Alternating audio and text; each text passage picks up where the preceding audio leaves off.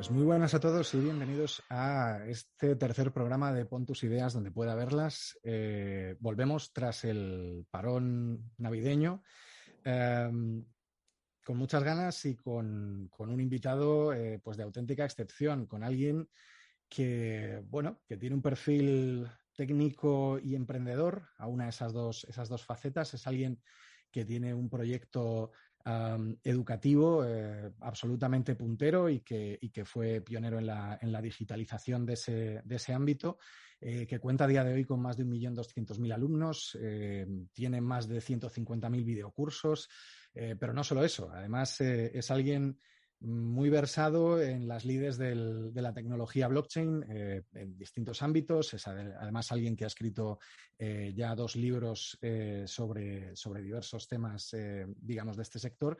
Y pues no podemos hacer más que agradecer, desde luego, la presencia de Miguel Caballero. Miguel Caballero, bienvenido.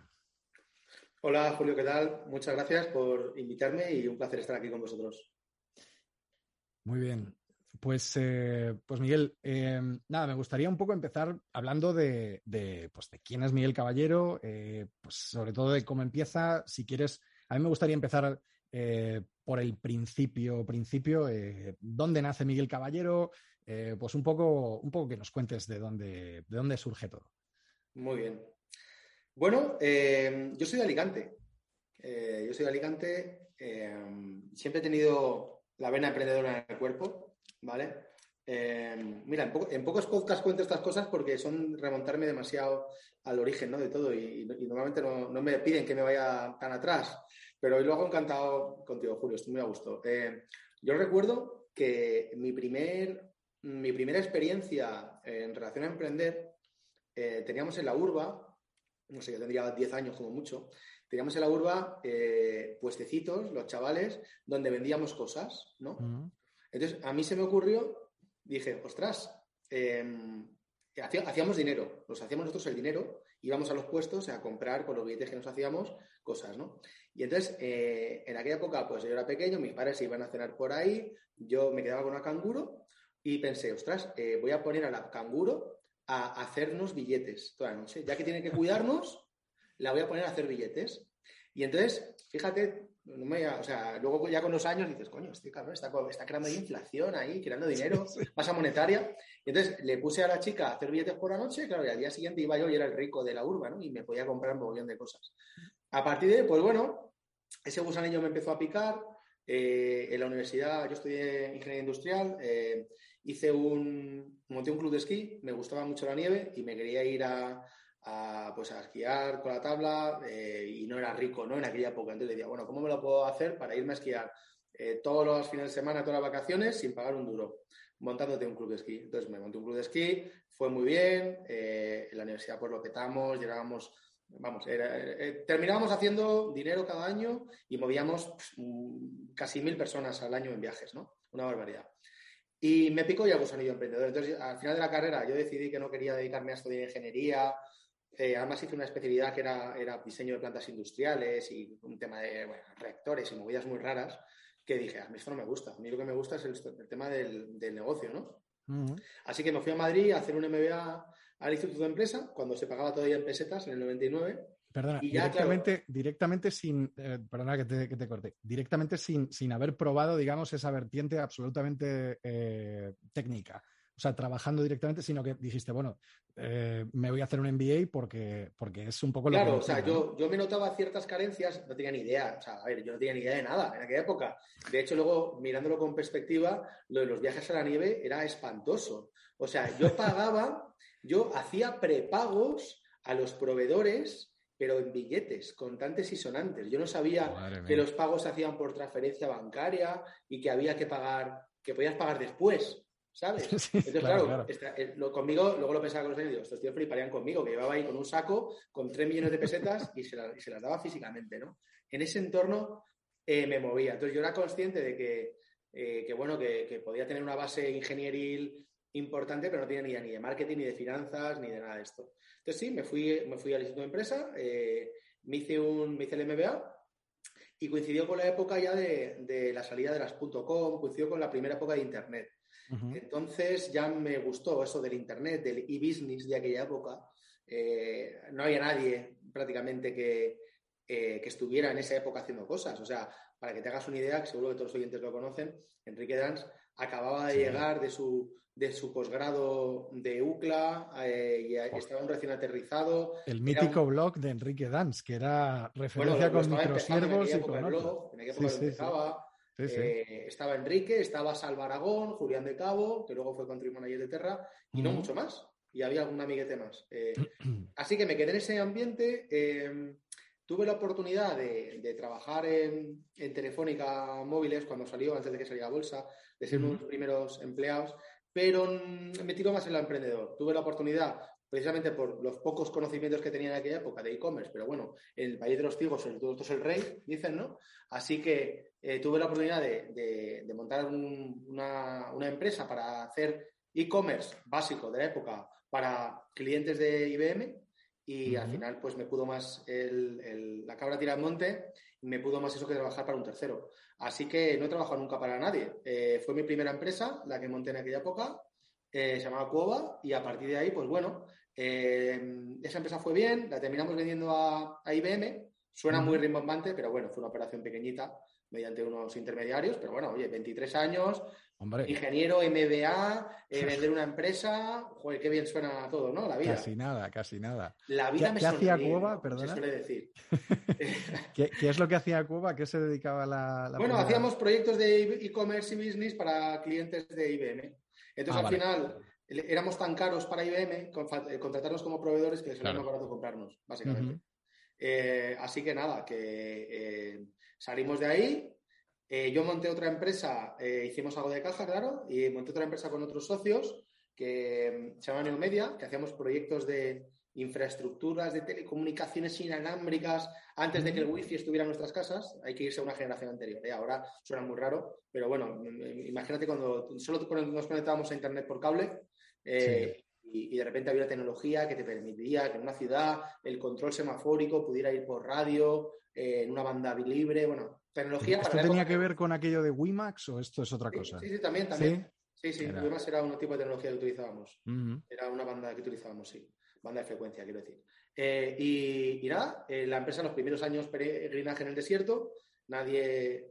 Yo recuerdo que en aquella época, estoy hablando ya de 2000, 2003, 2002, 2003, en aquella época mm, nadie se creía que esto pudiera tener sentido. Luego llegó Telefónica con los routers Wi-Fi y ya el Wi-Fi de la noche a la mañana empezó a petarlo, ¿no? Y todo el mundo ya eh, podía entender nuestro pitch. O sea, ya podía entenderlo. Porque de verdad que hasta esa época era ciencia ficción. Entonces, bueno, la empresa empezó a crecer, empezó a ir muy bien. Eh, llegamos a facturar 6 millones al año, 50 eh, ingenieros en plantilla, haciendo proyectos muy gordos para ayuntamientos de todo tipo, pero vamos, Madrid, Barcelona, Zaragoza, Valencia, Bilbao, o sea, éramos muy buenos en lo que hacíamos, ¿no? Que era muy de nicho, pero éramos muy buenos. Y, nada, llegó la crisis del, del 2008, ¿no? Lehman Brothers, y se fue todo al garete, porque bueno, como al final era un negocio que dependía 100% de administración pública, dejaron de pagarnos todo el mundo, radical, empezamos financiando, o sea, intentamos financiarnos con bancos, con pólizas, etcétera, pero vamos, como no sé si recuerdas esa crisis, pero fue muy larga y... Se corta el grifo a proveedores. se corta el grifo, si no puedes pagar las nóminas es tu problema. y por mucho que lloráramos a los ayuntamientos, decían, mira, tío, si no tenemos dinero ni para pagar nosotros... Eh, o sea, no sabemos si el ayuntamiento va, a seguir existiendo o nos van a fusionar o van a quitar las diputaciones, pues como para pagar a proveedores, ¿no? Así que nada, esa fue una experiencia muy dura de cerrar una empresa que había ido muy bien y que, y que, se, y que bueno, por una cosa o por otra, pero el sistema se la cargó, ¿no? Por decirlo mm. así. En la, etapa, en la, etapa, final hicimos otro pequeño exit porque hicimos una, una, una spin-off de Neomedia eh, que, que, bueno, que, que, al final terminamos vendiendo a un grupo industrial eh, de Levante, ¿vale? Se llama Vectalia. Eh, y, bueno, digamos que el, cierre fue un poco menos duro, pero fue una época muy dura, ¿vale? Mm, aprendí mucho, pero fue una época de pasarlo muy mal como emprendedor y como empresario, ya con responsabilidades. A partir de ahí, pues bueno, salí tan escaldado, eh, aunque esté un poco mal decirlo, en el podcast que dije, mira, yo no quiero trabajar más para administración pública, quiero volver a Internet, a lo, del, a, lo, a lo que empecé haciendo, y quiero un modelo, yo quería un modelo, o sea, quería hacer algo que tuviera dos, dos variables siempre en la ecuación a mi favor una, que no dependiera el cobro de, grandes decisiones eh, tomadas unilateralmente. Es decir, tener un cobro muy diversificado, muchos clientes con tickets pequeños, mejor que un gran cliente con un ticket grande, ¿no? Como me pasó. Y segunda, que quiero tener un fondo de maniobra positivo. Es decir, que quiero cobrar y luego pagar. No quiero financiar el crecimiento con caja. Entonces, pues bueno, eh, yo ya conocí a mi socio, a Javi, eh, al Socar de mi anterior época, y, y nada, decidimos que la educación y el modelo de, o sea, el mercado de la educación había muchas cosas que hacer, que tienes que ir a 2012, porque hoy en día tenemos de todo, ¿no? En el mundo sí, Pero hace 10 años no era tan común tener un videocurso, tener, no existía Zoom, o sea, todas estas cosas que tenemos ahora, ¿no? Eh, entonces hay una oportunidad muy grande en el sector de la educación y si lo hacemos, si nos apoyamos al mismo tiempo en la economía colaborativa, ¿vale? Podemos hacer un modelo de, bueno, pues de ultra growth, si quieres, ¿vale? Es decir, si nosotros tenemos que generar el contenido, pues somos dos monos que vamos a generar contenido de lo que sabemos, pero no nos pidan más. Ahora, si el contenido lo generan terceros y nosotros nos quedamos como plataforma, eh, pues podemos ser capaces de crecer mucho en muy poco tiempo. Así que, que con esa filosofía de hacer una plataforma educativa colaborativa, en la que el contenido lo generan terceras partes, fue como empezamos en 2013 y bueno, aunque Tutelos ha evolucionado muchísimo, ¿no? sobre todo hacia la parte de cripto, pues no deja de ser ese uno de el, modelo de plataforma colaborativa, uno, uno de, nuestras, de nuestra base genética, ¿no? en nuestro ADN que seguimos teniendo y que por una razón o por otra pues nunca, nunca dejaremos de tener. Así es como empezó Tutelus. Hoy en día pues han pasado ya ocho, ocho largos años. Eh, tenemos casi dos millones de usuarios eh, en 160 y tantos países. Y bueno, y desde hace ya unos pocos años ganamos dinero y, el último ejercicio pues ya es una empresa que gana ya mucho dinero, ¿vale? Así que bueno, ya hemos pasado, seguimos siendo emprendedores en cuanto a filosofía, cultura, eh, todas estas historias, pero bueno, tenemos muy claro nuestro modelo de negocio, de dónde ganamos pasta y, ya no estamos en esa tesitura de encontrar el modelo de negocio para crecer y a ver si algún día ganamos dinero.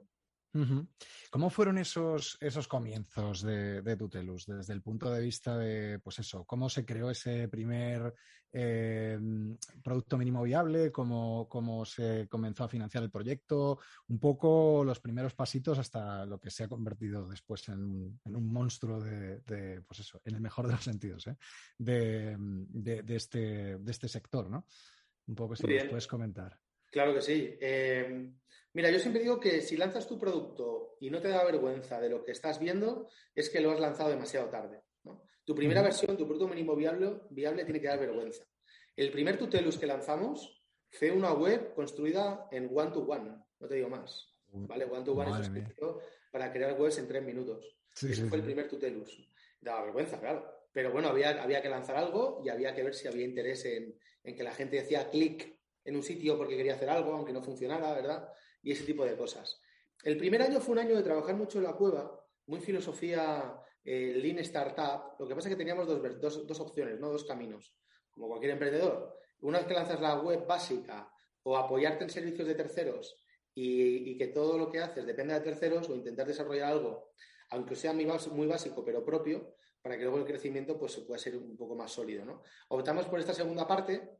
Eh, claro, entre, entre, entre Socar, mi socio y yo, sobre todo él, él es ultra mega tequi, si yo ya tengo un perfil tequi, es un negocio, ¿vale? Pero bueno, con conocimientos tequis profundos, pero él es ultra mega tequi. Entonces éramos capaces de, construir un producto más que decente, decidimos estar un año en la cueva, ¿vale? Entonces estuvimos un año, él picando código y construyendo la plataforma y yo desarrollando producto y buscando, buscando eh, contenidos y usuarios, ¿vale? Yo me he encargado de la oferta y la demanda, sobre todo la oferta. Entonces, Em, yo, respondiendo también a tu pregunta, yo creo que todo emprendedor debería intentar hacer un, hack al principio, un, hack de crecimiento, un growth hack al principio, y nosotros tuvimos la suerte de que, de que dimos con uno muy interesante, ¿no? Porque nos dimos cuenta que las universidades de todo el mundo tenían su contenido en abierto en YouTube. Y entonces todas tenían el contenido publicado, seguramente sin darse cuenta, o con licencia de YouTube estándar o Creative Commons. Entonces, uh la licencia, dijimos, ostras, qué interesante. Podemos reutilizar este contenido siempre y cuando no, no, no, hagamos, no saquemos rédito comercial. Entonces dije, ya está, esta es la mía. Me scrapeé YouTube, los canales de todas las universidades, hicimos un pequeño script que lo que hacía era componer el contenido de los canales de las universidades en temáticas concretas para que nosotros pudiéramos meterle una capa por encima de hacer un curso y entonces le metíamos luego una cartela, un título no sé qué y teníamos, me lo invento, ¿eh? curso de la Universidad de Navarra, eh, em, eh, entorno jurídico en el ámbito de no sé qué. Y era un curso de ciencias sociales de la Universidad de Navarra de siete horas, compuesto de 25 cursos, que eran cada uno vídeos de YouTube. Y poníamos ese contenido gratis en Tutelus. ¿Vale? Mm. Entonces, de esta manera fuimos capaces, pues dos tíos desde una cueva, de, de paquetizar 4.000 cursos, de 4.000 videocursos, ¿vale? Videocursos eh, que estaban alrededor de, no sé, 300, 400 unidades formativas, ¿vale? Eh, cursos como tales de diferentes universidades. Y lo que hice fue mandar un burofax al rectorado de cada universidad, que no tendría ni por qué hacerlo, pero lo hice jurídica, ¿no? Y les mandé un burofax, súper educado. Estimado rector, lo primero es agradecerle el que su universidad haya puesto a disposición del mundo su contenido bajo licencia Creative Commons o YouTube estándar. Como usted bien sabrá, esa licencia da, da, atribución de libre distribución, bla, bla, bla. Si tiene alguna sugerencia eh, para eh, modificar, coma, editar, coma, o eliminar el contenido de, nuestro, de nuestra plataforma, eh, no duden en transmitírnoslo, lo haremos encantados. Un cordial saludo a, vuestra, a su disposición. Bien, caballo consejero.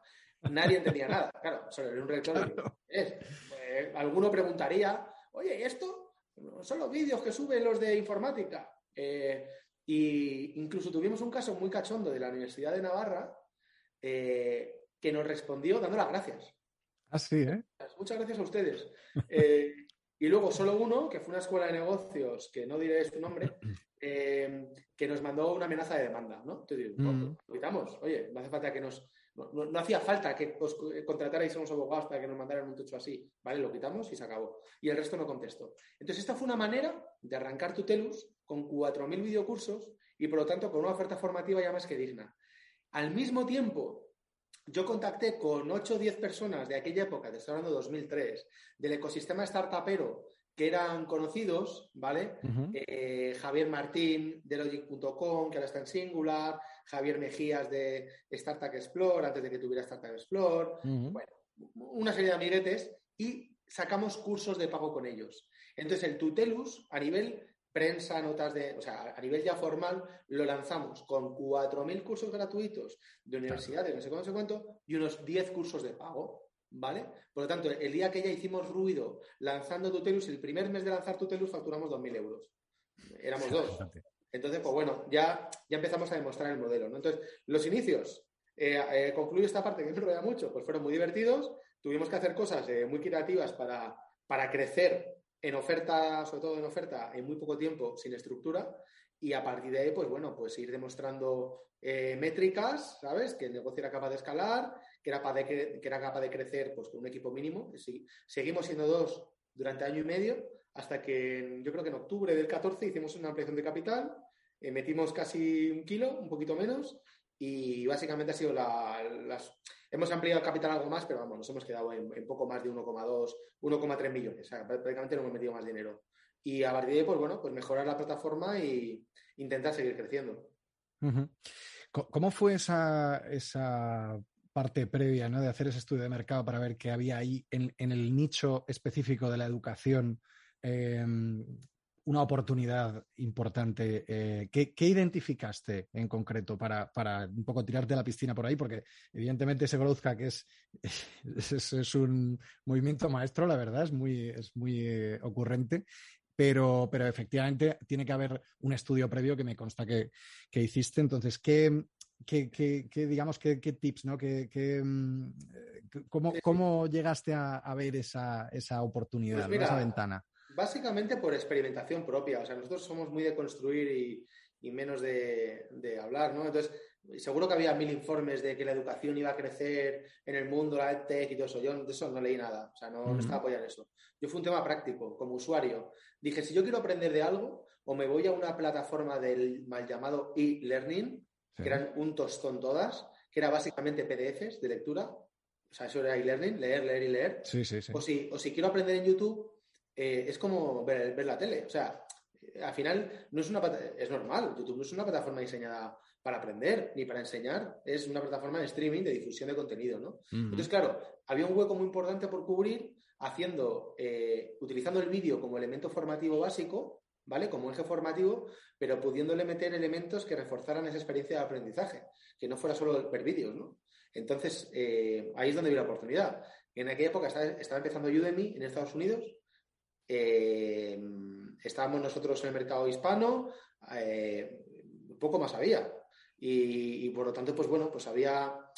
Luego es como todo, ¿no? Mirando planes de negocio de aquella época, yo decía que en el 2015-2016 íbamos a tener ya pues un millón de usuarios y íbamos a facturar 10 millones, ¿no? Eh, se, me, se me iba la pinza como todo emprendedor. Luego las cosas van siempre más lentas, ¿no? De lo que parece. Pero bueno, básicamente fue, ya te digo, una cuestión de, conocer como usuario un sector, de ver las, los productos que existían y en ese sentido, pues de detectar una oportunidad clara.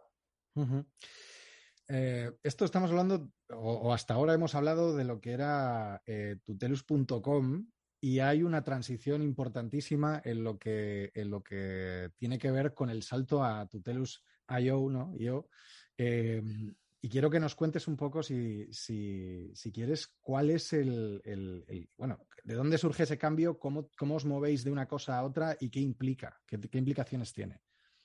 Mira, es una muy buena pregunta porque yo conforme empezamos a crecer cada vez más rápido, me, empezaba a dar cuenta que, claro, que los crecimientos, o sea, los clientes más baratos de adquirir, ahora me voy a poner un poco más, más techy, pero no hablando de tecnología, sino hablando de, marketing, pero a nivel técnico, ¿vale? Los clientes más, más baratos de adquirir son los primeros, pues son los, los, más proactivos, tecnófilos, los que te descubren ellos mismos y los que quieren usar tu producto. ¿no? Conforme se acaba ese tipo de cliente, el coste de adquisición de cliente, el CAC, te va aumentando. Porque claro, la gente deja de ser menos proactiva a ser más reactiva, porque el mercado es muy incipiente, todavía no es maduro. Entonces, cada vez que, eh, cada vez que, estás creciendo más, los siguientes clientes te cuesta más trabajo conseguirlos. Por lo tanto, si nosotros queríamos llegar a dar un salto de 100.000 a un millón de, de, usuarios y de un millón a 10 millones, o, íbamos a disponer de talonario para pagar ese coste de adquisición de clientes cada vez más alto, o iba a ser muy difícil de, seguir financiando ese crecimiento. Entonces, claro, yo este modelo lo, corroboré, pues por aquella época, te estaba hablando del 16-17, ¿vale? Tuve la oportunidad de conocer a, gente, por ejemplo, en Udemy, ¿no? Y veía que ellos tenían los mismos problemas que nosotros, pero multiplicados por 100, ya que eran 100 veces más grandes. Y dije, pues aquí, aquí, hay algo, aquí hay algo que falla, ¿no? Eh, en aquella época, ya estamos hablando de 2016, yo descubro el mundo cripto, eh, descubro Ethereum, las primeras tokenizaciones y empiezo a darle vueltas al coco durante el 17 de qué tal si creáramos un modelo tokenizado. Es decir, si creáramos un token que fuera capaz de absorber parte del negocio de la compañía. O sea, parte del valor que, generamos como empresa, pues que lo pudiera absorber el token. Eh, y se me ocurrió una idea muy loca, que era eh, pagar a alumnos por aprender. Entonces, llevar un pitch de decir, oye, en vez de pagar tú por estudiar, tú vas a ganar dinero por, estudiar. Cuanto más estudias, es decir, cuanto más aprendas, más dinero ganas. Eh, ganas en tokens, ¿vale? Entonces, esa, fue la idea original, eh, ha ido, ha ido desarrollándose durante los años, pero básicamente la idea es eh, tokenizar la educación, en ese sentido, tokenizar Tutelus, creando un token que sea capaz de capturar parte del valor que generan los usuarios. ¿Cómo generan valor los usuarios? A través de sus interacciones con la comunidad y con el contenido. Si tú estás en un curso y ayudas a otros compañeros y esos compañeros valoran bien tu ayuda, pues tú recibes tokens porque estás haciendo que otros aprendan más. Y se supone que si les estás ayudando, tú, también estás aprendiendo. Eh, por ejemplo, en, la comunidad tuteliana que decimos, ¿no? Si tú, si tú quieres dar una charla sobre un nuevo protocolo cripto que conoces, que mola, que lo que sea, tú vas a poder dar una charla y por dar una charla también cobras tokens. Eh, digamos que el token es el incentivo que utilizamos nosotros eh, para, para, recompensar a los usuarios por el trabajo que hacen, ya sea eh, aprendiendo ellos mismos e interactuando con otros usuarios o generando contenido. Entonces, esta idea original de crear un token, mmm, valga la redundancia, tokenizando la educación, la lanzamos en el 17, lanzamos el token en el 17 en Ethereum, coincidió con una época bueno, de saturación de la red, en el 18 nos fuimos a NEM, eh, el mercado se fue al carajo, llegó el Crypto Winter, NEM dio un giro hacia empresa más corporativa, la blockchain quiero decir, Y total, mm, empezamos a meterle al DeFi, empezamos a generar mucho contenido formativo de cripto, fue cuando nacen los bootcamps y todo esto, y, y ya a partir del año pasado dijimos, oye, es el momento de relanzar el token con todo lo que hemos aprendido de DeFi. Eh, ya no somos los pollos que éramos en el 17 cuando todo esto empezaba, ya hemos acumulado cuatro años de experiencia tokenizando otras cosas, porque durante este camino hemos tokenizado también otro, otro, tipo de assets, ¿vale? Y dijimos, ya, pues ya está, ya es el momento. Entonces, el año pasado, eh, a mediados de año, ya diseñamos eh, pues una venta privada del token y diseñamos lo que tenéis en tutelus.io, que es el tutelus descentralizado. ¿Vale? Tenemos ahora mismo, cuando estamos grabando este podcast, Julio, tenemos dos tutelus. Tutelus centralizado, que es el tutelus.com, que es la plataforma de aprendizaje colaborativo, y tenemos el tutelus.io, que es el tutelus descentralizado, que es donde está el token y, y donde están los servicios que te permiten interactuar contra el token. Ambos tutelus se van a fusionar, ¿vale? Porque obviamente ese es el objetivo, ¿no? O sea, hemos ido evolucionando, pues al final tenemos que incorporar en la plataforma toda la parte de descentralización y del token. Entonces, durante este año vamos a, sufrir en el buen sentido esa fusión, ¿vale? Vamos a unificar desde un tema de, marketing, vamos a unificar las, marcas, como vamos a, unificar los servicios. Y ya quiero pensar que en 2023 o finales del 22 ya tendremos un solo Tutelus, mucho más grande, en ese caso, en ese, en ese momento, mejor dicho, abriremos también la plataforma a contenidos en otros idiomas, eh, empezando por inglés. Y, bueno, el tutelus.io o el token es conocido a nivel global, el tutelus.com es conocido en habla, en habla hispana. El objetivo es, obviamente, seguir creciendo, pero ya en otros idiomas, e incorporando el token, que ahora mismo pues, somos la única plataforma educativa del mundo eh, que tiene un token y que, y que está incentivando con ese token a su comunidad, pues para, como digo, para crecer y para, y para ser mejor cada día. Eh, madre mía, casi nada, ¿eh? Em, hay una pregunta que quería hacerte en concreto eh, en relación a, lo que tiene que ver con el modelo educativo. Es decir, el modelo educativo, tradicional, em, desde mi punto de vista, ha revelado que hay, existen ciertos, eh, ciertas brechas que, que, pues eso, que hay que de alguna manera cubrir, ¿no?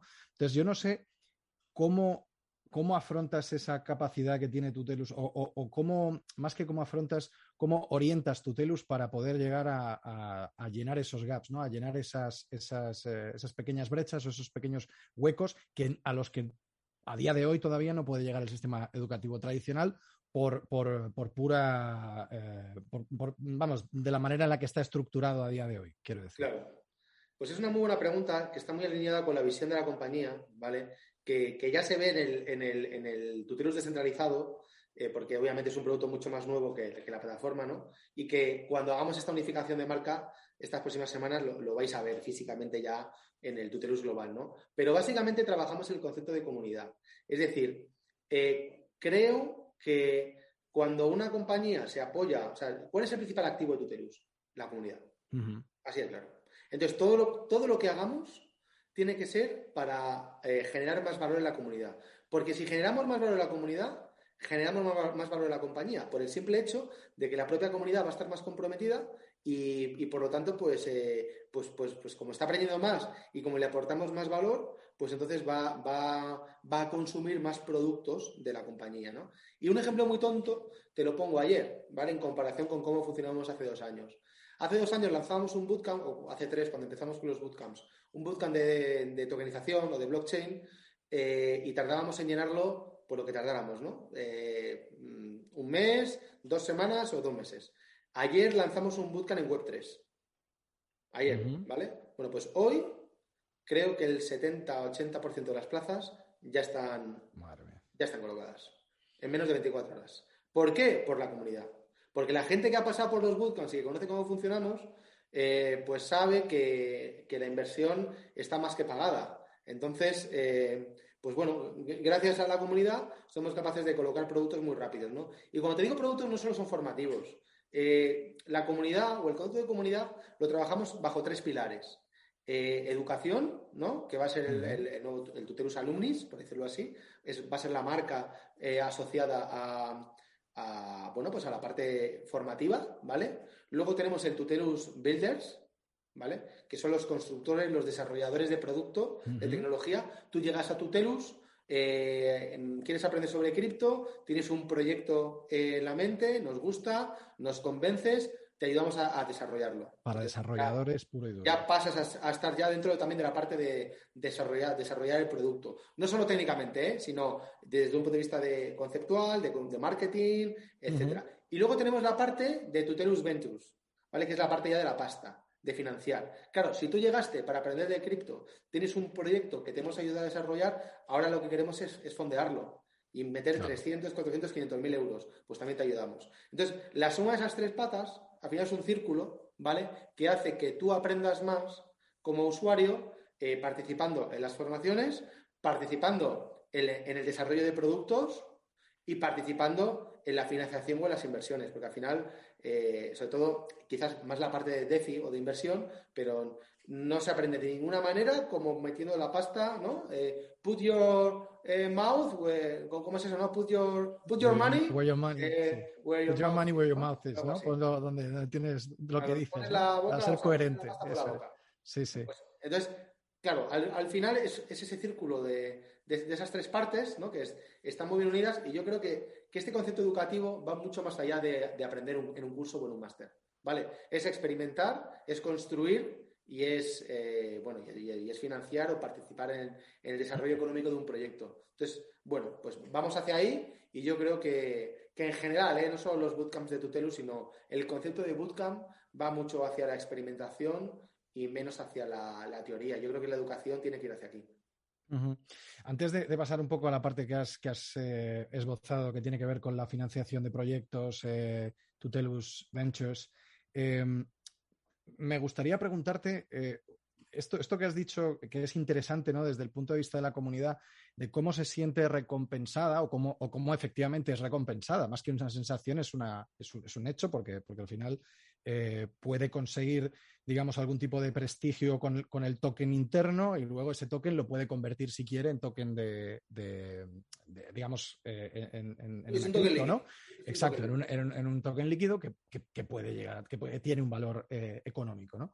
Entonces, lo que yo te quería preguntar en ese sentido es, ¿se premia la excelencia del alumno o solamente la repetición y el hecho de hacer muchos contenidos, porque creo que también ahí puede haber un matiz, ¿no? Entonces, no sé si, y además seguro que, al final eh, sé que el, que el, sistema lo tenéis muy pulido y muy perfeccionado, pero claro, al final echa la ley, echa la trampa, e, es posible que alguien intente exploitear esa, esa posibilidad de, no, yo solamente estoy aquí por los tokens y, oye, mira, al final el hecho de formarme pues es secundario, ¿no? ¿Cómo lidiáis con eso? Eh, que me interesa mucho. Vamos hacia ahí. Vamos hacia ahí. Lo que pasa es que todavía estamos en un momento muy temprano a nivel de experimentación y poder sacar conclusiones, ¿no? Tú piensas que el token, el token emitido realmente, eh, o sea, no me olvido, me olvido el del 17, porque el 17 fue en Ethereum, luego ANEM, el token emitido en Polygon, que es el que tenemos funcionando y que es líquido y que ha acumulado hoy una liquidez, pues entre, bueno, con la corrección del mercado esta, pues entre 3,5 y 4 millones llevamos ya. Eh, este token, eh, claro, tiene tres meses de vida, entonces estamos experimentando, ¿no? Es, o sea, lo, que dices es, hacia, es el camino. Tenemos que ir hacia ahí. Eh, ahora, eh, ¿qué herramientas utilizamos para controlar y evitar ese exploit? De momento, eh, lo tenemos muy acotado, ¿sabes? Y, los principales usuarios del token, por razones evidentes, son usuarios cripto, de la comunidad cripto, que, que, hacen productos nativos cripto, y digamos que todavía lo tenemos muy acotado entre gente conocida por nosotros casi con nombre y apellidos, ¿sabes? Eh, conforme avancemos en el tiempo y el token se vaya extendiendo a, gente que hace un curso de cómo hacer una paella, por decir algo, pues claro, tendremos que cada vez de, de, introducir mecanismos más sofisticados. Pero bueno, yo creo que lo importante es que a nivel filosofía tenemos clara esa dirección y lo iremos implementando poco a poco, pues en función, ya te digo, del crecimiento hacia un sector no cripto. Yo creo que ha sido acertado estar centrados en usuarios cripto en, esta, en este momento, porque es mucho más fácil que tu token lo utilice un usuario que sabe lo que es Metamask y que ha comprado tokens eh, o Bitcoin que no un tío que no sabe ni lo que es eh, blockchain, lógicamente, ¿no? Claro, claro, claro, claro. Eh, por terminar un poco con este bloque, mejor dicho, por lo de blockchain, sobre, sobre Tutelus, me quería preguntarte si cualquier persona puede ser formador dentro de Tutelus o cuáles son los criterios a la hora de seleccionar o si, hay algún tipo de revisión de contenidos, ¿cómo, cómo se gestiona esa, esa parte? Cualquier persona puede ser formadora en Tutelus, ¿vale? Cualquier persona puede ser. Obviamente, tenemos cursos de cómo hacer un curso y tenemos un equipo de operaciones que, te ayuda a ti como usuario eh, si tienes dudas en el sentido de cómo crear un, contenido, la calidad que tiene que tener, el cómo explicar todas esas cosas, te ayudamos, ¿vale? Pero, pero no tenemos un filtro previo. Es decir, hemos tenido profesores desde 11 años hasta 80, 85, por el camino de todo, ¿vale? Em, a partir de ahí, pues bueno, si tu contenido es malo, en todos los sentidos, bueno, si tu contenido es malo en el sentido técnico, que está mal producido, mal grabado, a muy baja resolución, se te oye mal, nunca lo vamos a publicar. claro. ¿Vale? Eso para empezar. Y si tu contenido está bien producido, pero tú explicas mal o eres un sosaina, sí, sí, sí. lo normal será que no se venda demasiado o que no se venda. Pero bueno, esto es normal. Eh, o, Si, creas un curso de marketing. Bueno, es que curso de marketing, ¿qué es eso? Es como, es como crear curso de Internet. O hoy en día ya, curso de blockchain. ¿Eso qué es? O sea, eh, no, se puede crear. Intentamos educar al creador del contenido para que cree contenido cada vez más especializado. Es decir, yo siempre pongo el mismo ejemplo, ¿no?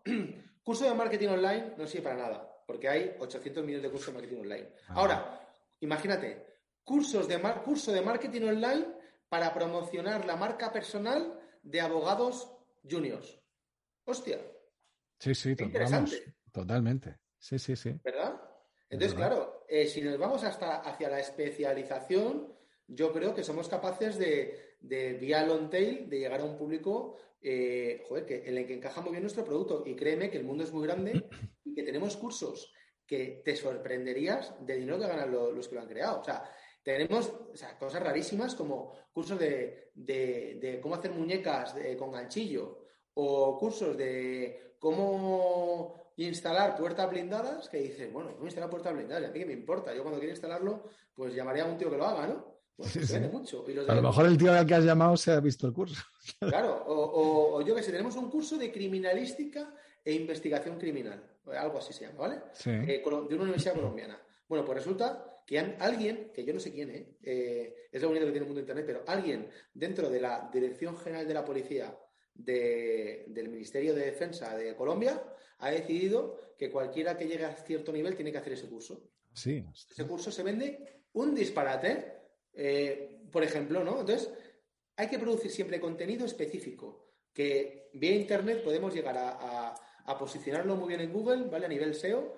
Nosotros somos una empresa que se lleva muy bien con Google a nivel SEO porque producimos mucho contenido. Cada curso que se publica es nuevo contenido y por tanto eso le gusta mucho a Google y, ya te digo, podemos hacer, o sea, nos puede ir muy bien intentando vender contenido que creemos súper específico. Entonces lo importante es que tenga buena calidad, obviamente que, no seamos osainas, que sepamos hablar bien en público, que lo hagamos divertido, eh, que hagamos píldoras cortitas, eh, eh, etcétera, y que aportemos valor con lo que contamos, ¿no? Y luego también es cierto que los profesores esto es una carrera de fondo, ¿vale? Yo, yo corro y esto es como una maratón. En la maratón no puedes salir a tope, sea, tranquilo, que la carrera es muy larga. Aquí lo mismo. ¿Tienes un curso? Tranquilo. ¿Que vendes poco? Tranquilo. Eh, todo necesita su tiempo. Publica, haz otro curso y otro y otro. Y publica alguno gratis. Y mm. publica otro gratis. Y publica otro más barato y otro más caro. Luego te coges el contenido de todos y haces uno conjunto. Entonces, al final, los profesores que más ganan son los que llevan publicando cursos en Tutelus años que a lo mejor ahora tienen 70, 80 cursos, y es que por probabilidad, si no vendes hoy de uno, vendes de otro. Pero al final estás vendiendo todos, todos los días. Y entonces hay gente que se gana la vida con Tutelus y que trabaja para ganarse la vida con Tutelus. Entonces, eh, cuando nos pensemos crear contenidos, yo siempre invito a todo el mundo a crear contenidos, porque todos tenemos algo interesante que contar, normalmente todos, tú el primero. ¿Cómo, cómo hacer un podcast de no sé qué? Joder, qué interesante, ¿no? Eh, pues eh, hay que hacer, mm, hay que, o sea, el contenido cuesta producirlo pero no distribuirlo. Entonces, te va a costar hacer el contenido, pero una vez que lo tengas, eh, ya son ingresos pasivos. O sea, ya vas a poder vender el curso mientras duermes. Entonces, bueno, hay que, hay que ser constante como en una carrera, ¿sabes? Eh, no, no, venirse abajo porque un, mes o dos meses o tres meses no vendas, sino seguir produciendo, que eso te ayuda al final a tu marca personal y, bueno, y a, generar esos futuros ingresos pasivos que todos buscamos. Sí, sí, y además es que eh, en la línea en, la que eh, ibas tú, yo creo que, bueno, el, propio hecho de que, digo por lo de la calidad de los contenidos, al final, eh, si tú tienes un marketplace para vender cursos o para vender lo que sea, el propio, el propio usuario califica el curso o el producto que sea. Entonces, al final se produce pues una, compensación por parte, una, una calificación que irá más o menos en función de la calidad del curso. Así es que no tiene tampoco mucho, mucho más. Entonces es un buen mecanismo para, sí, o sea, por, realmente por qué, por qué poner puertas o restricciones a, a cualquier, evidentemente, salvo que hables de eso que dices tú, de que el curso esté manifiestamente mal hecho o directamente sea ilegal, un contenido ilegal, pues evidentemente ahí ni llegará a publicarse y en caso de que se publique por error será automáticamente retirado, Eso no tiene claro. Ah, hay, mira, hay, tres, tres, categorías que debemos tener mucho cuidado eh, en cuanto a publicar cursos, que es sexo, política, religión. ¿no? Mm. Debemos que tener mucho cuidado. No significa que no se puedan publicar cursos de esas cosas, pero hay que tener cuidado. Entonces, eh, eh, pues, podemos tener un curso del Corán o de la Biblia, ¿por qué no? Eh, a, lo mejor a mí no me interesa, o sí, pero a otros le puede interesar mucho, ¿verdad? Eh, lo, mismo con sexo, a nivel de educación sexual, ¿por qué no? Eh, pero, pero siempre tiene que tener un componente formativo. No puede ser un curso de política sobre para poner a parir al, contrario, ¿no? Para nada. Explícito o de una ideología desbocada. Exactamente. Entonces todo eso no se publica. Si estás dentro de, de los límites, pues lo que tú dices. O sea, y yo creo que es una extraordinaria oportunidad que tenemos todos de, generar o de mejorar nuestra marca personal, que a todos nos va a venir muy bien. Es decir, nos viene bien eh, el, modelo emprendedor para ganar dinero, para hacer marca personal que te puede venir muy bien con tu proyecto, pues si tú tienes un producto que hace no sé qué, pues puedes tener en tu teléfono un curso de cómo usar mi producto gratis. ¿Vale? Eh, pues eh, tienes una forma de poder conseguir leads hacia tu, hacia tu producto. Y luego, si somos, si somos trabajadores por cuenta ajena que, que, buscan eh, mejorar su currículum, su experiencia, su, su, hoja de vida, etcétera, el hecho de tener cursos, eh, yo es algo que valoraría. O sea, a mí me ha un tío, una, tía, con su currículum que dice, bueno, y aparte, tengo estos, cursos sobre cómo tocar el violín en Tutelus desde hace tres años. pues qué interesante, es una persona con inquietudes que, que, tiene, que tiene un hobby que ha sabido monetizar y que, y que y que ole esa persona. De momento, eh, quiere empezar a demostrar que se ha salido también del camino preestablecido sobre. O sea, ha, tomado la iniciativa, ¿no? A la hora de, formarse y eso, eso dice algo de una persona, sin lugar a dudas. Eso es. Por, eh, por, pegar un volantazo, un, giro de timón un poco, aunque no tanto, pero bueno, por, por cambiar un poco de tercio, eh, me gustaría hablar de lo que, de lo que te comentaba antes, ¿no? De, de Tutelus Ventures, Tutelus Fund. bueno, al final la, financiación de proyectos basados en, blockchain. Eh, eh, bueno, esto, esto al final para la gente también que, evidentemente nos, escucha mucho emprendedor, nos escucha eh, pues gente de, gente de fondos de inversión. Entonces, me gustaría sobre todo, bueno, primero, cuéntanos por qué, por qué surge todo esto y, entiendo que hay una vinculación clara, pero, pero ¿por qué se decide ese salto? Y segundo, ¿Qué diferencias eh, claras y manifiestas hay entre, entre pues eso, un, fondo de inversión tradicional eh, y qué barreras de entrada tiene uno y otro y un fondo eh, basado en, blockchain, ¿no? Muy bien. Bueno, vamos a ver, esto igual que tú lo surge como una consecuencia, o sea, ha sido un desarrollo supernatural, nada forzado, ¿no? Es como, cuando conoces a una persona con la que te llevas muy bien y sabes que vas a terminar juntos y efectivamente terminen juntos, ¿no? Pues oye, es que ha sido natural. Pues esto ha ocurrido algo parecido. Eh, al lanzar el token va acumulando liquidez. Y el token ahora mismo pues, tiene una liquidez, ya te digo, cercana a los 4 millones, 3 y medio. Eh, eso significa que, hay dinero, eh, 4 millones, que esperan ser movibles o, hacer cosas con eso, ¿no? Eh, vale. Al mismo tiempo, hay mucho alumno alrededor de Tutelus que tiene buenas ideas. Y al mismo tiempo, tenemos un equipo de desarrolladores muy interesante, capaz de hacer esas ideas realidad. Entonces, ¿qué pata nos falta? La pata de la pasta. Si tenemos una comunidad muy buena que nos está pidiendo además, mm, por favor, dime dónde puedo invertir este dinero eh, que tengo a través del TUT porque quiero moverlo y quiero, y quiero invertir, pues tenemos todos los ingredientes para crear algo eh, como el Launchpad. Entonces, el Launchpad no deja de ser una lanzadera de proyectos tokenizados basados en utility tokens, importante, no security tokens, ¿vale? Utility tokens, eh, que, necesiten de financiación. Entonces, hasta la fecha, sin Launchpad, porque el Launchpad lo estamos lanzando ahora, hemos financiado 10 eh, proyectos y hemos demostrado al mercado y a nosotros mismos que somos capaces de financiarlos en, tiempo y forma. Es decir, el último fue una peli que tenéis por ahí en la web de, de Tutilusio que veréis, que es Bullrun. Bullrun, sí, Bullrun, que la web es bullrunlapelícula.com. Es una peli sobre, que va sobre cripto, sobre la fiebre de las criptomonedas, y la pandemia, que ya está grabada, ya está en postproducción y, bueno, y esperamos que a partir de abril de este año más o menos esté ya disponible en Netflix.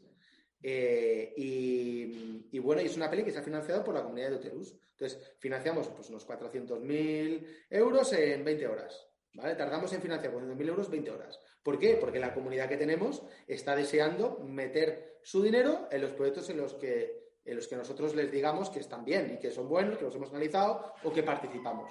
Entonces, es la pescadilla que se muerde la cola, ¿no? Eh, si conseguimos que los proyectos que financiamos, además, lancen tokens que se revaloricen mucho, la gente que sea capaz de entrar en primeras rondas, pues es como entrar en equity muy barato. está entrando muy barato, ¿no? Entonces, si a, esos tokens que lanzamos los acompañamos de liquidez, pues al final todos contentos, ¿no? La empresa porque capta dinero, el inversor porque eh, consigue hacer un múltiplo muy bueno de su inversión y el proyecto pues consigue despegar. ¿no? El primer ejemplo de esto es el propio TUT, que es nuestro token, que lo lanzamos en, venta privada a 0.15 y hoy está pues, sobre 0.50, 0.45. Bueno, aunque está en un momento muy bajo el mercado, porque el mercado ya sabes que ha sufrido una corrección tremenda, ha hecho un 3X, un 300% en tres meses pues, ¿qué quieres que te diga? O sea, no puedo estar disgustado, ¿vale?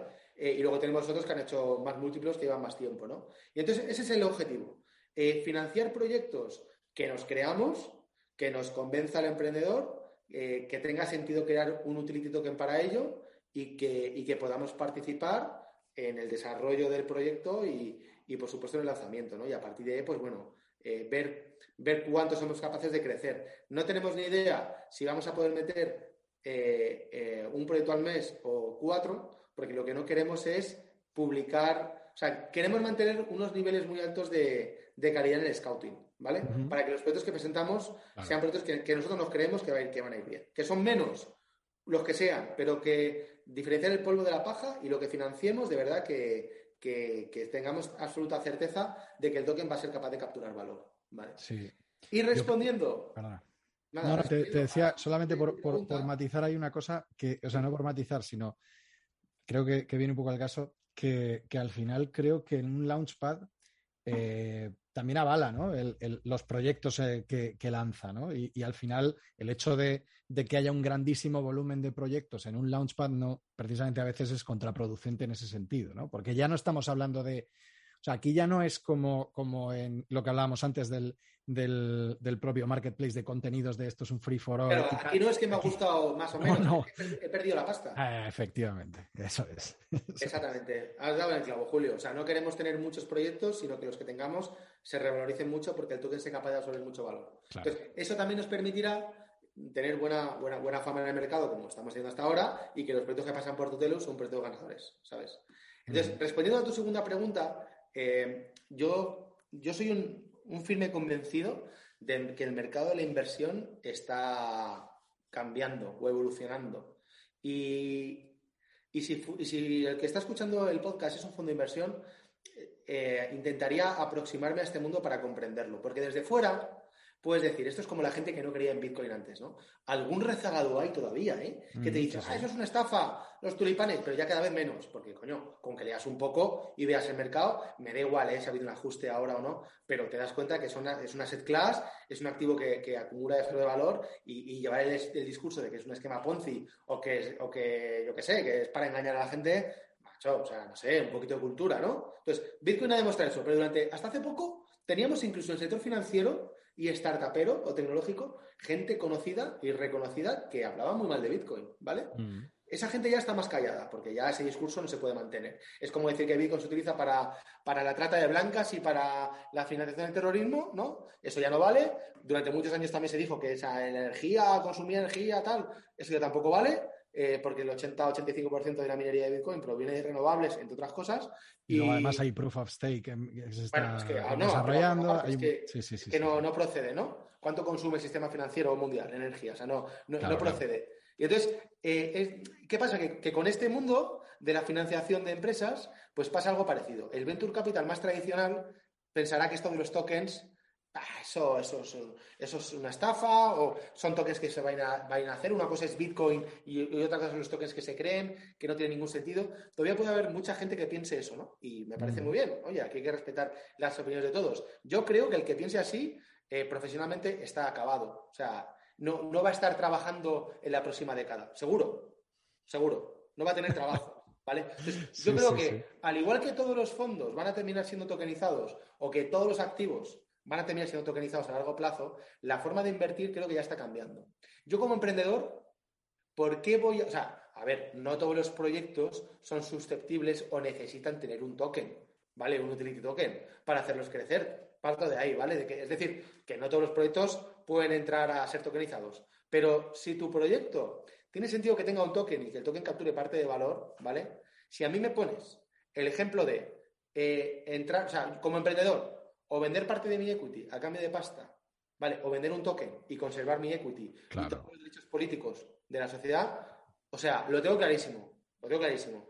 Pero es que como inversor, si me ofreces, por un lado, papelitos, que son participaciones sociales, que tienen un valor, pero que no tienen ninguna liquidez, y por otro lado, me ofreces un token que es líquido, y que yo si mañana no me gusta el emprendedor o el movimiento que ha hecho, o no me quiero la inversión, o necesito pasta, puedo vender esos tokens y hacerlos líquidos al minuto, ¿sabes? Sin preguntar a nadie, si me das la opción de tener un asset que es líquido, también a lo mejor me lo pienso, ¿sabes? Entonces, claro, si une las dos cosas, eh, en un concepto de, de, launchpad, como estamos diciendo, dices, joder, es que muchas empresas que hasta ahora la única posibilidad de financiarse era por ampliación de capital eh, diluyéndose o por deuda, que aparte de los ENISAS y tal, pues es, ya sabes, deuda bancaria, aval personal y si no, pues hasta luego, Mari Carmen, ¿verdad? Se abre un nuevo camino que sea la, financiación a través de tokens, es muy interesante, ¿sabes? Es muy interesante. Además es que eh, es súper interesante eso porque, porque al final es como un poco democratizar una SPO, ¿no? Decir, oye, eh, ya no hace falta salir a bolsa para, para, que, para dar liquidez a la gente que, invierte en mí. Y eso es. Totalmente. Eh, totalmente. Entonces, nosotros estamos con el Launchpad muy centrados en utility tokens. No queremos lanzar por el, por el Launchpad Securities eh, por varias razones, ¿vale? Eh, pero bueno, la, principal, aparte de que legalmente es más complejo y que hay que informar a CNMV y hacer una serie de pasos, aparte de todo eso, es que los, los múltiplos verdaderamente interesantes eh, se pueden obtener eh, por, utilidad, ¿sabes? No por un instrumento financiero. Si tú lanzas un security, eh, pues está muy bien, pero al final te va a dar un 10, un 12, un 15 anual, un 8 o un 22 pero ahí se va a quedar, ¿no? En cambio, un, utility, pues puede hacer, como te he dicho con el TUT, un 3X o un 30X o un 300X, ¿sabes? Entonces, bueno, estos son los tokens verdaderamente interesantes para financiar así.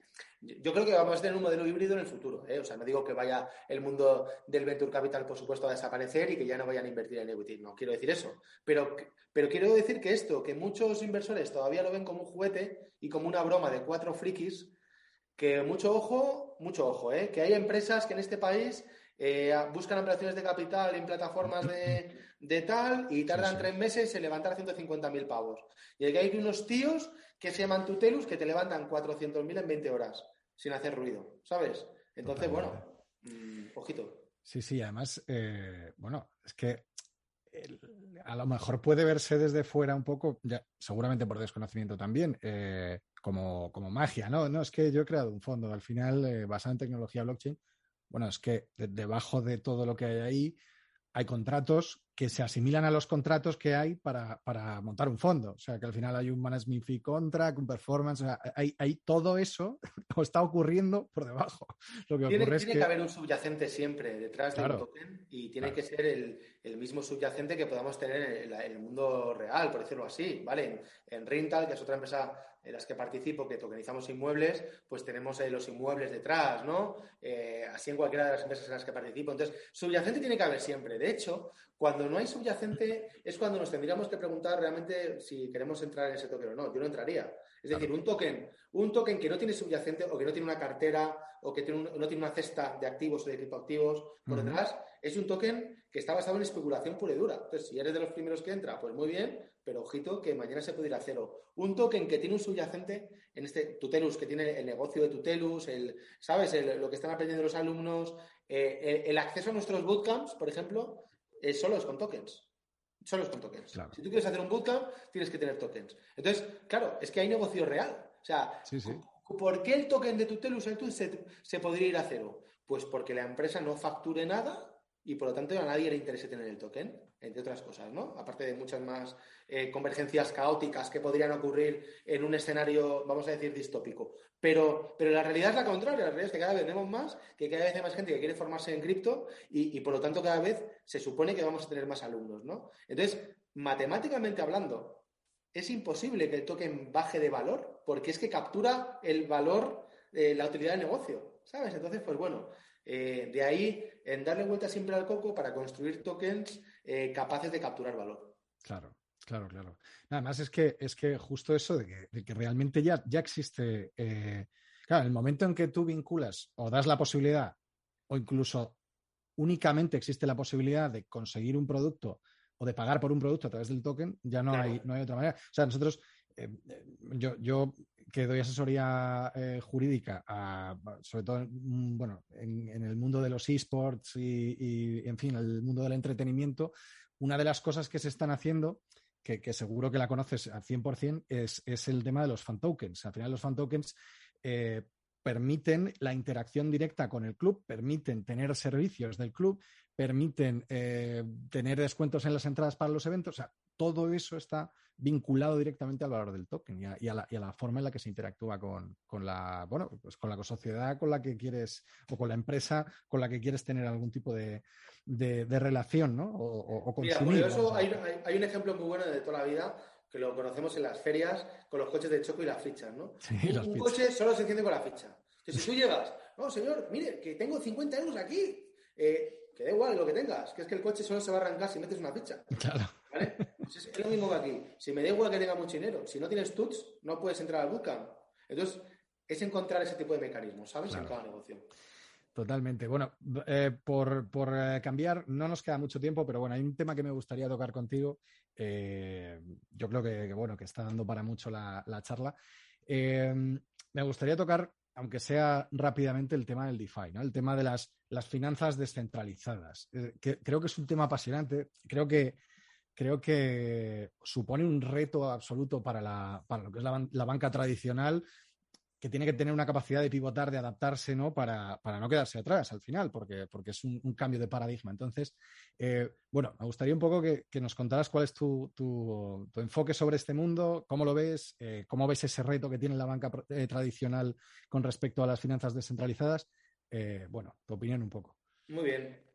Bueno, yo, creo que ocurre algo parecido a lo que hemos hablado, ¿no? Es decir, eh, la banca no tendría que pensar que estos son movimientos de cuatro frikis, sino que se lo tendría que tomar en serio a nivel global. Eh, me consta que es así. Eh, no puedo decir el nombre del banco, pero hay un banco que utiliza mucho el color de caperucita que, está aprendiendo, que, está haciendo un bootcamp con nosotros de DeFi, ¿vale? Sus ah. principales ejecutivos. Por lo tanto, que ese banco esté ya formándose en DeFi con Tutelus es una prueba de que se lo están tomando en serio, ¿vale? Eh, y, creo que es inevitable, ¿vale? Hace, yo empecé con DeFi antes de que se acuñara el término de DeFi, eh, en el 18, ¿vale? Con algún protocolo tipo Maker, y en ese momento teníamos 50 a 100 millones de dólares bloqueados en, el, en, protocolos DeFi, que había uno o dos, ¿vale? Sobre Ethereum y se acabó. Hace un año ¿vale? Habíamos pasado ya, como te digo, de 50 a 100 millones. Hace, hace dos años teníamos ya cerca de 1.000 millones.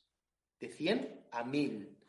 Hace un año teníamos unos 10.000 millones ya bloqueados. Es decir, de 1.000 a 10.000 millones. Hoy tenemos más de 200.000 millones bloqueados.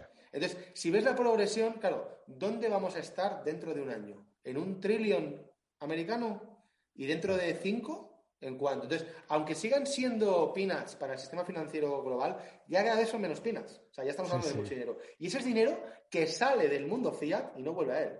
Claro. Entonces, al final, los bancos tienen que tener, o sea, yo, yo lo, mismo que decía de los fondos de inversión, ¿no? Evidentemente, los bancos no van a desaparecer, evidentemente van a, van a seguir dando eh, servicios centralizados, basados en finanzas centralizadas, pero, pero creo que si el regulador eh, ayudar al ecosistema y ayudar a los bancos en facilitar el, acceso de los usuarios a, este mundo y no en intentar prohibirlo, ¿vale?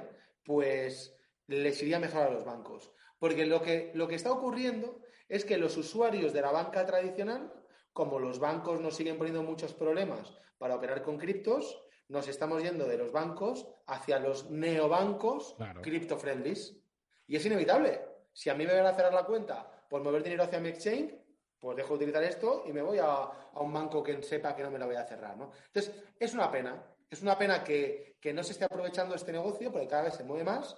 Eh, pero bueno, está habiendo ya exchanges o empresas del mundo cripto con el suficiente volumen como para comprar bancos. De hecho, esta semana un exchange eh, alemán ha anunciado la compra de un banco alemán. Entonces, eh, al final, pues bueno, si, los bancos siguen así, pues nos iremos a, otro tipo de entidades, ¿no? Pero es inevitable, las DeFi están para, para quedarse, creo que aportan mucho valor al usuario. Eh, creo también que no es un producto dirigido a todo el mundo, porque no todo el mundo está capacitado para, tener para asumir la responsabilidad de custodiar su dinero. ¿Vale? No todo el mundo, se te pierden las claves, eh, hasta luego. Entonces, no todo el mundo, pero bueno, eh, como te digo, ahí están los, ahí están los, datos, ¿no? De, de 0,1 a 1 a 10 y a más de 200 billones de dólares bloqueados en protocolos. No, no, es, tremendo, es increíble cómo, cómo está cambiando. Los dos en Tutelus, el, el de mayor crecimiento ha sido el de DeFi. Tenemos el de tenemos el de DeFi, el de, ayer lanzamos el de Web3, pero el, de DeFi eh, ha sido bestial, porque claro, al final cualquiera que entre al, al bootcamp y se mueva un poco en protocolos, pues bueno, utilizamos y, esto es como le Paco Umbral, perdona, eh, que hable de dos, segundos de mi libro, pero, pero bueno, que básicamente, claro, es que recuperar la inversión es relativamente fácil, ¿sabes? En cuanto te muevas un poco. Entonces es un mundo que mueve mucho dinero, muy rentable hoy en día, ¿vale?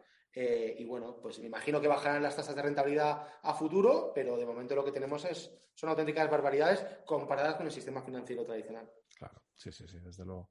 Bueno, pues para, ir terminando, eh, pues nada, me gustaría que nos dieras un poco, porque sé que además pues de vez en cuando hablas de ello y tal, eh, y que no, porque, porque puede ser que, haya otra, otra gente que tenga un poco de, decir, no, pues es que estratégicamente no conviene, pero bueno, yo creo que el, verdaderamente emprendedor no tiene tapujos para hablar de, nichos de mercado que creas que, está, están abriéndose o, que sean interesantes, porque al final, bueno, eh, normalmente es que además va varios pasos por delante, con lo cual da, un poco lo mismo.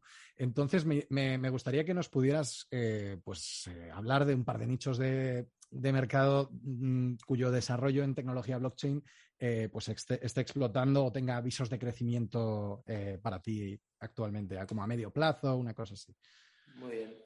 Pues mira, yo creo que el, tema que hemos tocado de, la, inversión en empresas, ¿vale? O, del equity, creo que es un tema que va a crecer muchísimo. La tokenización, ¿vale? Vamos a dejarlo abierto como la tokenización del, del equity y ahí metemos todo lo que hemos dicho, el Launchpad y en definitiva la inversión en empresas a través de un nuevo vehículo.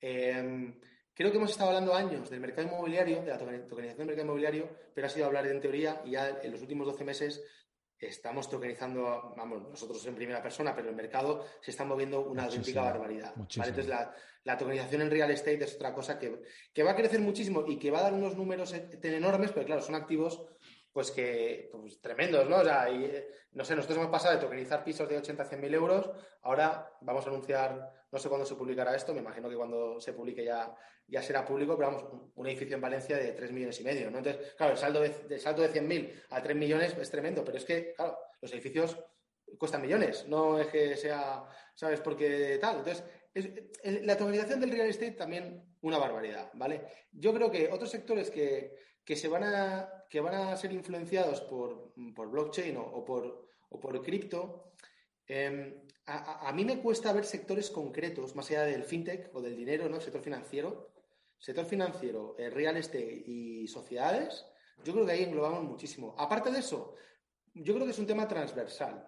Es decir, más que hablar de un sector concreto, la tokenización pues va a afectar a todos los sectores. Entonces, eh, igual que si hablamos de la IA, que no es el objeto de hoy, ¿no? pero si hablamos de inteligencia artificial, es algo también transversal y que, me da igual el tipo de empresa que tengas, que se puede venir, beneficiada de, temas de IA, lo mismo pasa con cripto o con la tokenización. Eh, creo que hay mucho hype, estamos en un momento de demasiado hype sobre NFTs y sobre metaversos. Creo que va a haber una corrección importante porque vivimos exactamente, tengo las mismas sensaciones de cuando empezaron a proliferar las redes sociales, que todo el mundo quería montar una red social y si, hacías una red social de peluqueros o para mascotas o para lo que sea, era guay, eh, pues ahora pasa lo mismo, ¿no? Todo el mundo quiere tener un metaverso, todo el mundo quiere hacer un NFT de algo, es absurdo, ¿no? Entonces, creo que va a haber ahí varias correcciones, pero, pero bueno, en función, ya te digo, de... Siempre lo mismo. O sea, si el activo que estamos tokenizando tiene valor, eh, pues eh, será susceptible de ser tokenizado. Eh, perdóname que utilice una mala expresión, pero si, lo que tenemos es una mierda, pues tokenizaremos una mierda y tendremos una mierda tokenizada. Que estará muy bien, pero será una mierda tokenizada. Muy bien, pues, eh, pues nada, eh, solamente me queda darte las gracias, de verdad, pues eso, por, haber venido aquí, por, por habernos hablado con tanta claridad, con tanta franqueza sobre, sobre todo lo que, lo que hemos podido conversar. Y, nada, solamente me queda desearte toda la suerte del mundo y cualquier cosa que, bueno, esta es tu casa, por supuesto, y cualquier cosa que quieras decir para despedir, la cámara, la cámara es tuya. Genial, Julio. Pues nada, muchas gracias a ti por invitarme. Eh, soy una persona muy activa en, Twitter, soy M Caballero. Eh, luego me tenéis en mi web, que es miguelcaballero.eu. Tenéis ahí los libros que he publicado, tenéis el podcast de Blockchain para Inquietos en todas las plataformas digitales. Y, nada, pues encantado de estar aquí contigo de pasar este rato. Yo me lo he muy bien. Y si ha ayudado, aunque sea mínimamente, a cualquier emprendedor, inversor o persona que nos escuche a tomar mejores decisiones, pues ya me doy por satisfecho. Seguro que sí, seguro que sí. Pues eh, nada, y a los demás, eh, simplemente emplazaros al, próximo programa eh, de Pon tus ideas donde pueda verlas. y soy Julio Huélamo y, y, en fin, hasta, hasta otra. Adiós.